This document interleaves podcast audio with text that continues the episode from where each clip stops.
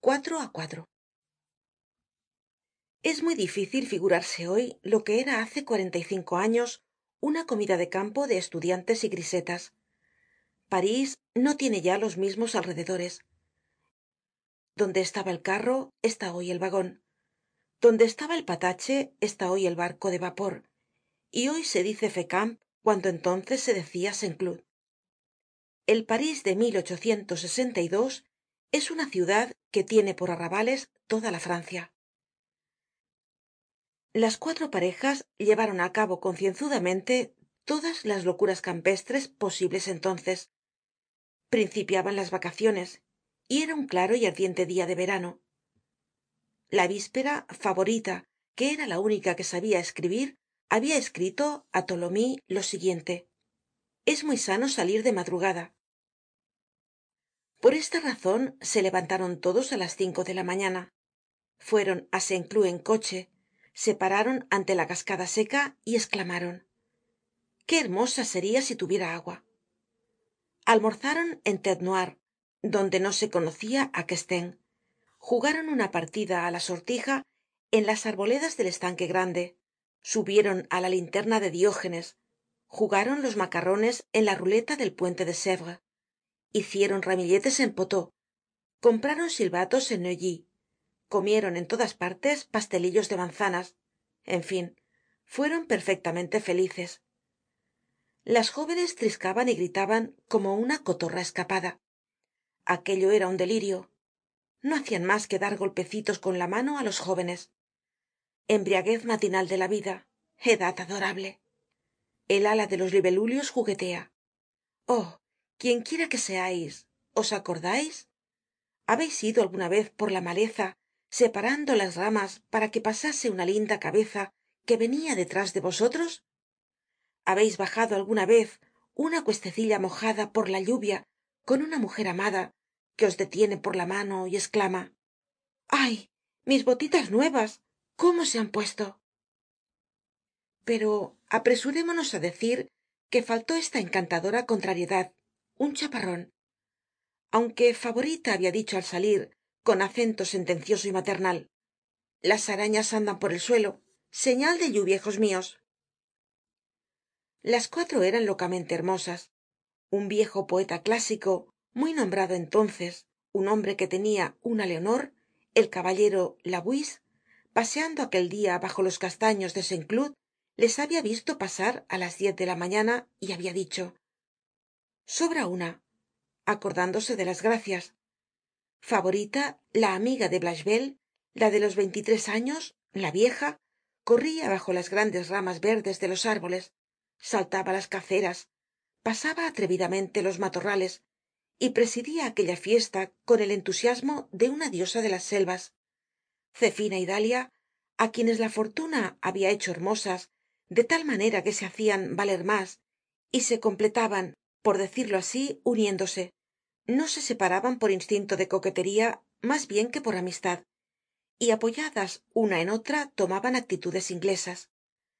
Los primeros keepsakes acababan de aparecer comenzaba la melancolía de las mujeres como posteriormente el byronismo en los hombres y los cabellos del bello sexo empezaban á caer lánguidamente.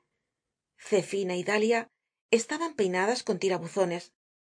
Listolier y fameuil empeñados en una discusion sobre sus profesores esplicaban á fantina la diferencia que habia entre m delvancourt y m blondeau parecia haber sido criado espresamente para llevar en el brazo los domingos el chal de tres colores con cenefa de favorita.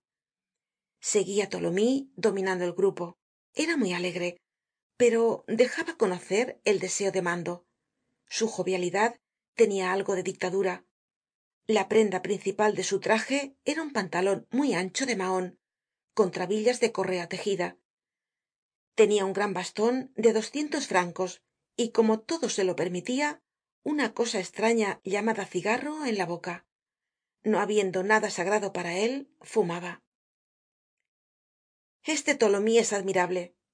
Decian los demás con veneracion qué pantalones qué energía en cuanto á fantina era la misma alegría.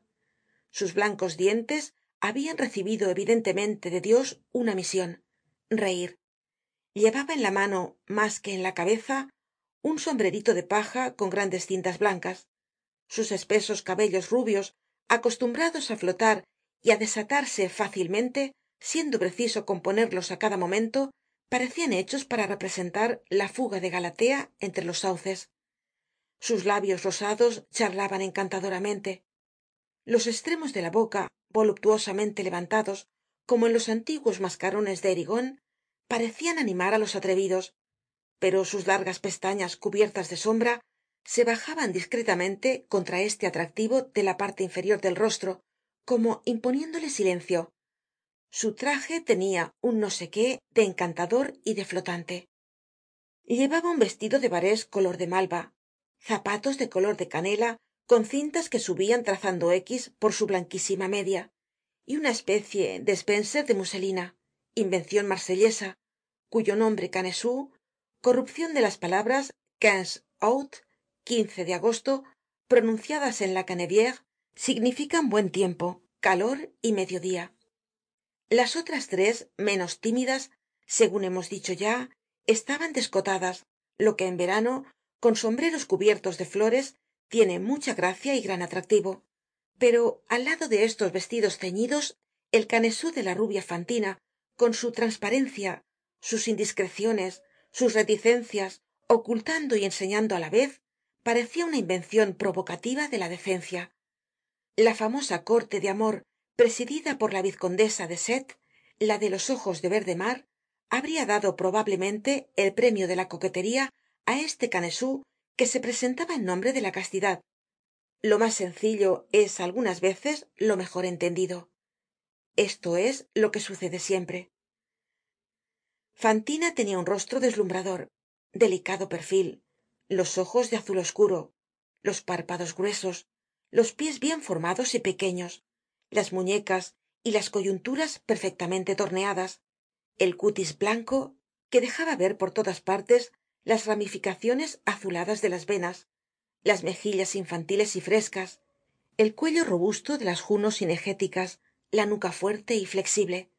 Los hombros modelados como por coston tenian en su centro una voluptuosa hendidura visible al través de la muselina.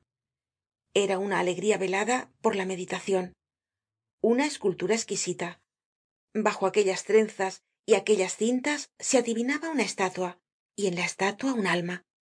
Fantina era bella sin saberlo. Los pensadores sacerdotes misteriosos de la belleza que examinan silenciosamente todo hasta la perfeccion habrian descubierto en aquella joven al través de la transparencia de la gracia parisiense la antigua eufonía sagrada. Aquella hija de la noche tenia su raza. Era bella bajo ambos aspectos el del estilo y el del ritmo. El estilo es la forma de lo ideal el ritmo es el movimiento. Hemos dicho que fantina era la alegría pero era tambien el pudor un observador que hubiera estudiado detenidamente lo que se desprendia de ella al través de aquella embriaguez de la edad de la estacion y del amor hubiera encontrado una espresion invencible de pudor y de modestia. Estaba siempre como un poco asombrada.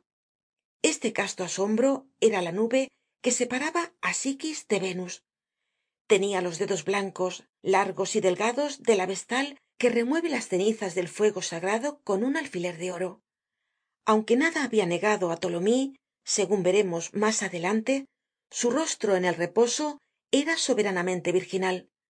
Una especie de dignidad grave casi austera le dominaba en algunos momentos y era un espectáculo singular y admirable ver aparecer en él rápidamente la alegría y sucederla el recogimiento sin transicion esta gravedad repentina rigorosamente marcada muchas veces parecia el desden de una diosa su frente su nariz y su barba presentaban el equilibrio lineal muy distinto del equilibrio de proporcion y del cual resulta la armonía del rostro.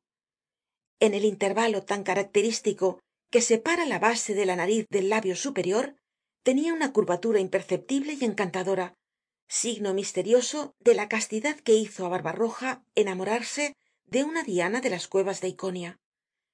El amor es una falta pero fantina era la inocencia flotando sobre la falta